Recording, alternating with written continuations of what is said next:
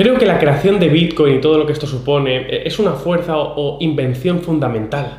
Una invención equivalente o, semejante al descubrir del fuego o de la rueda o la energía atómica o, el Internet. Y así podríamos ir listando un montón de cosas fundamentales que ha ido descubriendo el ser humano. Soy Jacinto Rivas, quiero darte la bienvenida a este vídeo en el que quiero hablarte acerca de cómo Bitcoin ha traído la solución al sistema tradicional monetario y financiero que tenemos, que, que está podrido. Y lo haré empezando hablándote acerca de una comparación que creo que vas a entender perfectamente y que te va a encantar. Así que suscríbete si es tu primera vez por aquí y quieres aprenderlo todo eh, acerca del mundo de las criptomonedas y vamos allá.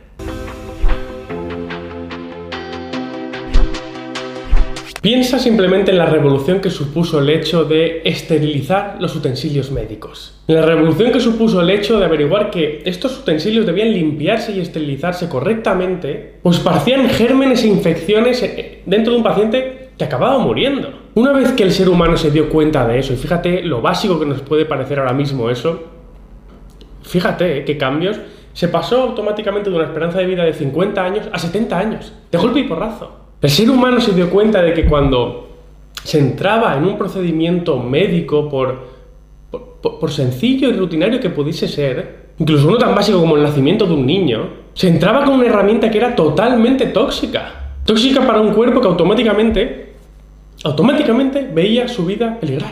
Entraba con un utensilio que ponía automáticamente la vida del paciente en peligro. El instrumento, el instrumento tóxico chupaba, drenaba la vida del paciente. La mortandad a raíz del parto era elevadísima. Estábamos esparciendo, escupiendo gérmenes dentro de cuerpos indefensos, totalmente indefensos. La solución, pues bueno, lavarse bien las manos, que seguro que en esa época los, los médicos incluso fumaban dentro del quirófano o entraban con un pitillo recién apagado sin lavarse las manos. Esterilizar o, estrenar utensilios cada, cada, vez que se iban a utilizar. Y antibióticos. Esas tres cosas tan sencillas, que hoy en día nos parece tan sencillas, y tan básicas eran la solución.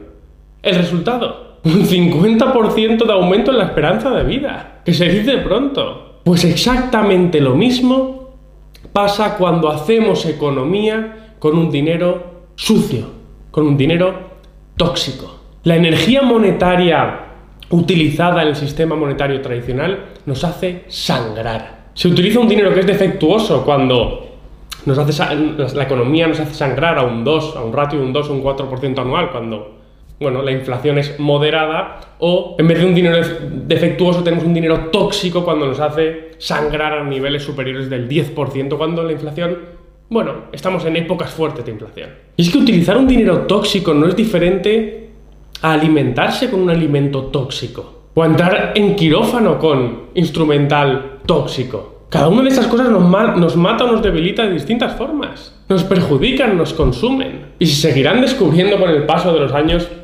este tipo de fundamentos vitales para el ser humano. Para la vida del ser humano. Fíjate que hace 50 años, tan solo 50 años, ni siquiera se sabía que, que el azúcar era tóxico o que es tóxico para nuestros cuerpos. Hasta que eso se descubrió, muchísima gente moría y sigue muriendo, pero obviamente ya se sabe, pero muchísima gente moría por enfermedades que derivan del consumo masivo de azúcar, como son cánceres o diabetes. Desde entonces los médicos no sabían decir por qué pasaba esto.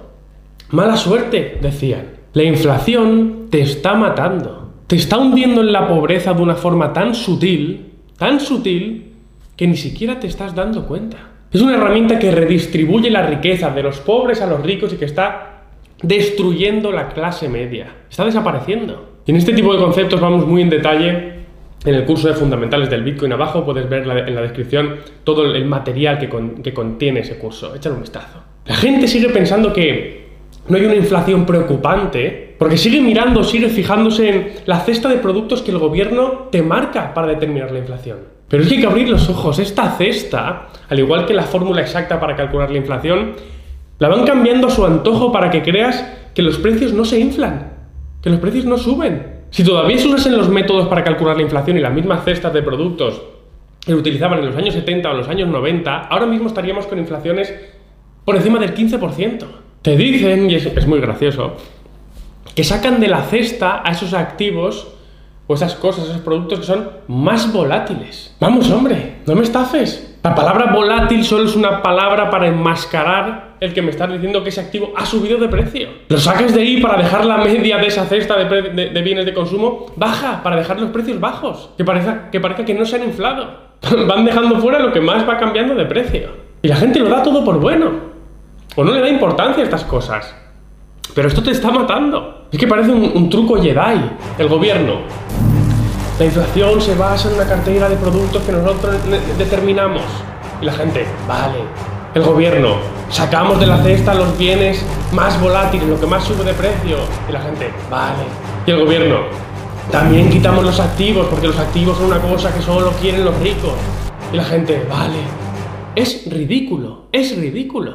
Vale, no, vale, no. Dejemos de aceptar este tipo de cosas. El pobre solo sale de pobre, solo se hace rico si compra activos. Si alguien de la clase media quiere prosperar, quiere avanzar, quiere crecer, necesita activos. Por lo tanto, para esa persona que quiere algo mejor en su vida, tendría sentido que los activos estuvieran reflejados en esa cartera de productos.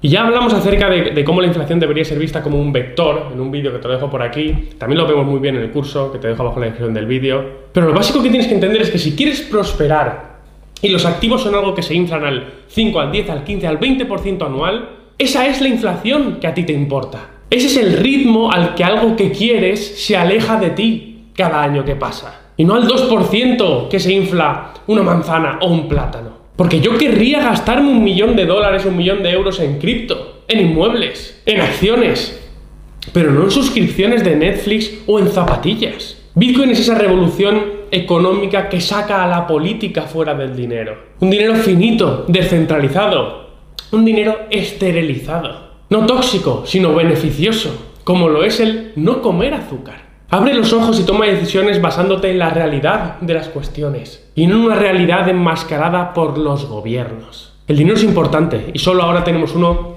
que de verdad vale la pena acumular.